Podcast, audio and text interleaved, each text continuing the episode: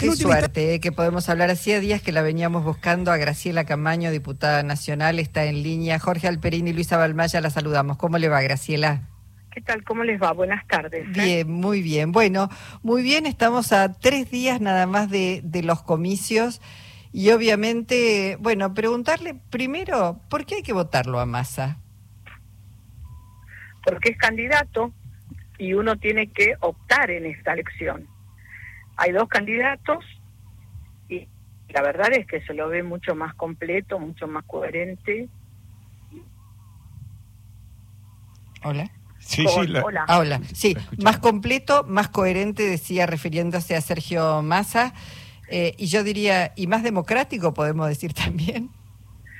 Eh, lo que pasa es que, a ver, los inventos raros eh, que se construyen con un fuerte, una fuerte dosis de ignorancia, terminan eh, manifestando y, dejando a la luz esa ignorancia.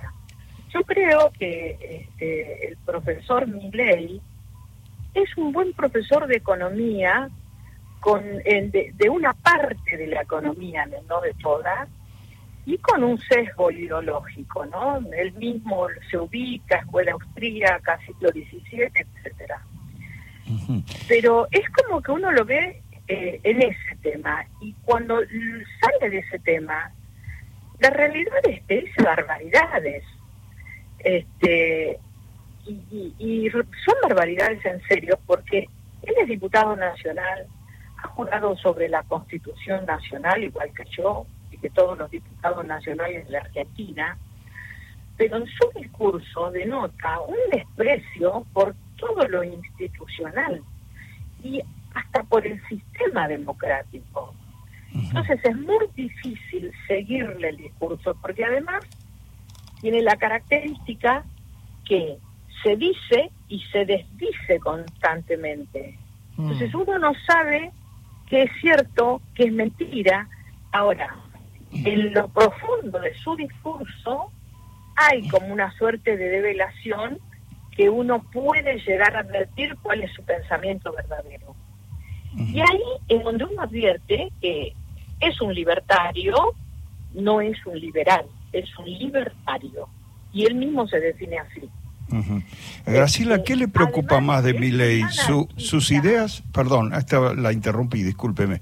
No, no, quiero decir los tres conceptos con los que yo identifico todo su discurso, para no estar señalando uno por uno las cosas que ha dicho desde agosto hasta acá. es libertario, es anarquista y es apátrida. Es una persona que conspira contra todo concepto de soberanía, ya sea la monetaria o ya sea la territorial.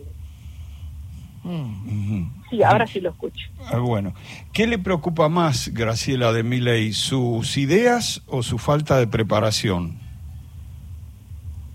Es que el problema que tenemos es que no sabemos qué puede resultar eh, investido. O sea, no sabemos, no es una, un desconocimiento total que tenemos en torno a se va a comportar con ese desconocimiento si va a ir al gobierno a aprender, si se va a dejar ayudar por alguien, no lo sabemos, porque además tiene una personalidad compleja. Ahora, Graciela... Me parece que la gravedad mm. de la Argentina no da para que nos venguemos de la clase política o nos venguemos de alguien o eh, votemos con bronca. Hay que votar inteligentemente porque no hay una elección la persona que votó a Juntos por el Cambio no está eligiendo. Esa persona se, se señala claramente antikirchnerista, porque el discurso con que Patricia conquistó ese voto fue absolutamente antikirchnerista. No se, no se reconoce en el antisistema, en el antiestado, en el anti Claro, bueno. Me gustaría saber si se va a sentir representado por un discurso que para él está vacío de contenido. Pero digo, eh, también es cierto, lo, planteaba Sergio Massa, la, elección o la opción es mi ley o Massa, pero también hay que decir es, eh, Massa, Agustín Rossi y una fuerza democrática eh, que está compuesta por diferentes eh, eh, variantes del peronismo, partidos, movimientos sociales. Y enfrente está Milei más Villarruel más una cantidad de sujetos que reivindican a la última dictadura. Entonces, por eso yo decía, bueno, Massa porque está capacitado ¿eh? y porque es democrático, porque enfrente yo tengo la sensación de que los valores de la democracia, cuando se pisotea la Constitución, cuando se pisotea la soberanía, cuando se pisotea Malvinas, cuando digo, ahí hay un problema muy serio entre lo que estamos optando Pero el además domingo. Eso está todo rodeado de ignorancia. Porque fíjese usted algo pequeñito para la vida de la gente que tiene otras preocupaciones.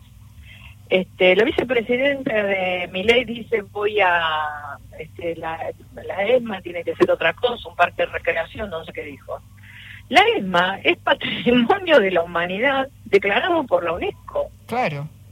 Porque el tema de los este, del genocidio, los temas de los delitos de lesa humanidad este, cometidos por el Estado durante la dictadura eh, generaron que Argentina sea un país que a lo largo de todos sus gobiernos haya tenido un alineamiento a los derechos humanos, a la Corte Penal Internacional, que la constituye en un país que es ejemplo, porque además nosotros no permitimos que nadie venga a juzgar a quienes cometieron los delitos. Nuestros propios tribunales fueron los que, este, con la Constitución en la mano, eh, enjuiciaron y condenaron. Entonces, no hay nada para revisar, no hay nada para venir a querer plantear eh, otra historia. Ya la tenemos saldada y además, hasta me da la impresión de que son esas discusiones que a la gente no le sirve. Porque hoy el problema que tiene la gente está vinculado a otras cosas. A su economía cotidiana. Tener una situación política que se deje de joder peleando entre ellos y se dediquen a generarle las soluciones económicas que necesitan. Eso es lo que está esperando el ciudadano de a pie. ¿Y lo podrá hacer Massa? No, no, lo va, no lo va a dar mi ley, no lo va a dar porque no sabe, porque desconoce y porque cuando empieza a organizarse, bueno, ya habrá transcurrido mucho tiempo, no está en condiciones este hombre, ni, de ni, ni por formación, ni por equipo. Fíjense los diputados que, que han generado este, en las listas unas listas que están altamente reprochadas, con acusaciones de que vendió las listas y que las vendió hasta dos veces. Hay un periodista en la Patagonia muy importante que es una persona para su localidad muy considerada, que lo ha develado eh, íntegramente respecto a las manipulaciones este, que hizo con el tema de las listas de diputados nacionales. Y entonces uno mira cómo aparecen personajes inéditos con un desconocimiento total de todo, porque no me cabe en la cabeza que alguien que tenga dos pasos en la calle pueda decir que lo que le hace falta al mar y a las ballenas sea este el alambre, o sea, confundir la fauna silvestre con la fauna de corral, que eso es lo que tiene dueño, es grave. Mm, sí, sí. Pero también le preocupa a Graciela, por lo que sé, que detrás de mi ley está Macri, a quien en las últimas horas usted calificó de resentido, ¿no? Es que realmente él tiene un gran resentimiento, si no, no hubiera autodestruido su fuerza de la manera eh, evidente con que destruyó su fuerza. Yo creo que lo que le sucedió a él es que, bueno, cometió errores durante sus años de presidente y que como buen niño caprichoso no se hace responsable y responsabiliza de los errores que cometió a quienes lo acompañaron. Por eso es que emprendió esta destrucción tan grande de la fuerza opositora, porque acá la fuerza opositora es importante. En democracia la fuerza opositora es importante. y que la haya destruido de esta manera. Realmente, eh, Cambiemos tenía buenos candidatos. Eh, Rodríguez Larreta era un buen candidato. Yo suelo decir por estos días que era el mejor candidato que podríamos haber tenido.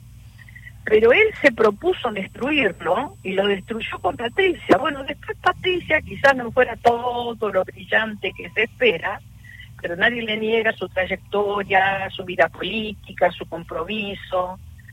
Mm. Y él también se dedicó durante toda la campaña de Patricia, su candidata, la candidata de su fuerza, a mostrar los este, atributos del rival.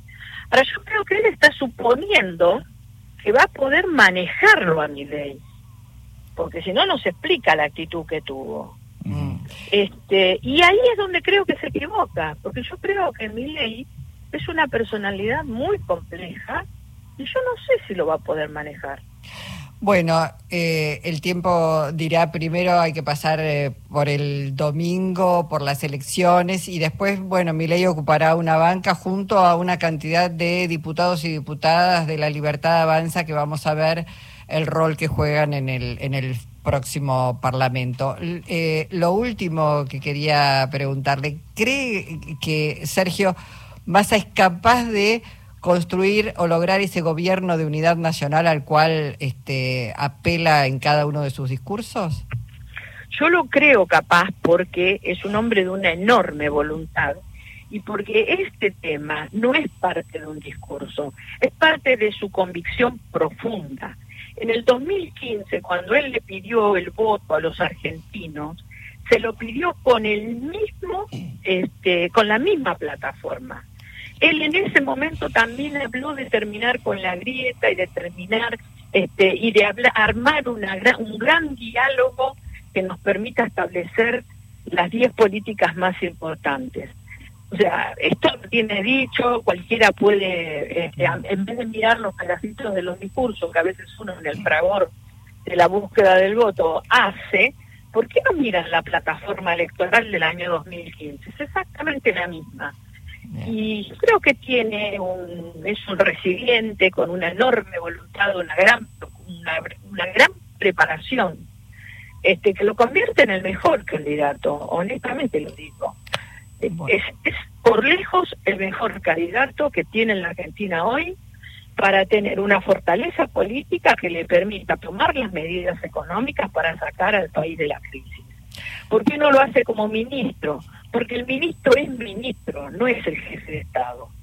Y necesitas para la crisis que tiene la Argentina que las decisiones las tome el jefe de Estado. Es clarísimo. Que, que alinee el proyecto político de todas las este, eh, dependencias del poder este, ejecutivo y que se marque un norte, se marque un rumbo y se camina hacia ahí. No es una medida económica lo que resuelve la Argentina. Es un jefe de Estado que sepa desde el primer día lo que hay que hacer y dónde hay que tocar. Y no va a haber fraude el domingo, ¿no? ¿Cómo? No va a haber fraude el domingo. Es que eso también es una infamia.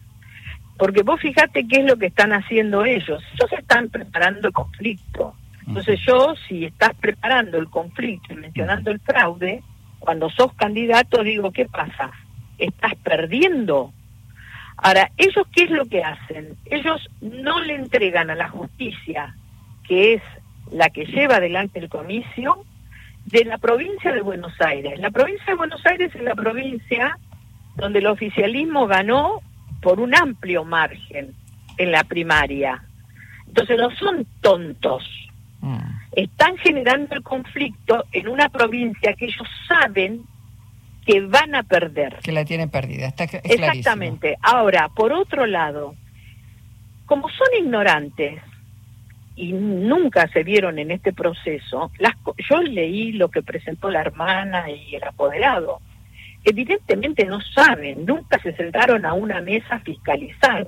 Si no, no pueden decir las barbaridades que dicen en el escrito. Solo copian a Trump y a Bolsonaro, ¿no? Totalmente, es una locura esto. Mm. Y por supuesto que voy a defender el proceso electoral, pero nosotros en el materia electoral lo que tenemos es otro problema. Nosotros tenemos un problema que está vinculado a la boleta, de, o sea, a cómo votamos. Tenemos que ir al sistema de boleta única, papel, porque este problema solo lo tenemos con ese tipo de boletas que son partidarias, ¿no? Este, pero vos no podés hacer la trampa que ellos están denunciando. La gendarmería, dicen ellos en la denuncia, se agarró las urnas como si las urnas fueran el resultado. Desde el año 1952 el resultado te lo establece el acta de escrutinio. Y el acta de escrutinio es algo que se transmite inmediatamente. O sea, no tiene nada que ver el proceso de la urna. La urna es, y lo digo otra vez, el proceso electoral. La urna forma parte del proceso electoral, no es la decisión. La mm. decisión está en el acta de escrutinio. ¿Para qué usa la urna el juez? Porque si hay algún conflicto entre las actas de escrutinio de los partidos políticos y el acta de escrutinio oficial que tiene el presidente, entonces el juez ordena la apertura de la urna. Y el recuento. es probatorio, material probatorio. Y ellos dicen que la trampa está en que se llevaron las urnas y cambiaron las cosas de adentro de la urna. Ni siquiera se sentaron a fiscalizar una sola vez en su vida. Bueno, Graciela, gracias eh, además por esta lección de, este, justicia electoral y, de lo que es un acto comicial. Mandamos un abrazo y seguramente después de los resultados volveremos a conversar. Gracias, eh, adiós. Adiós. Graciela Camaño, diputada nacional.